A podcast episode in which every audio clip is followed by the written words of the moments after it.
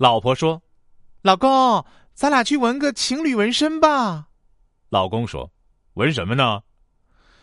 你就纹“老婆我爱你，一生一世永不变心，永远对你好”。我不得疼死啊！那你纹啥呀？我就纹“好”。哎，小同志啊，我给你提个意见啊。每次你印这个出席会议的人员名单，总是按职务高低排序，把我放在最前面，别的同志会有意见的。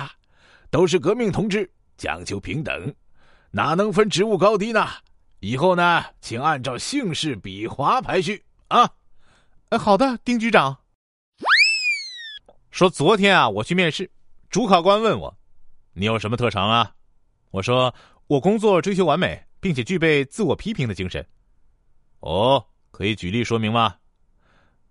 我是处女座，我恨处女座。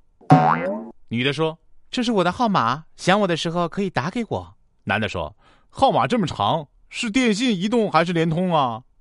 是工行。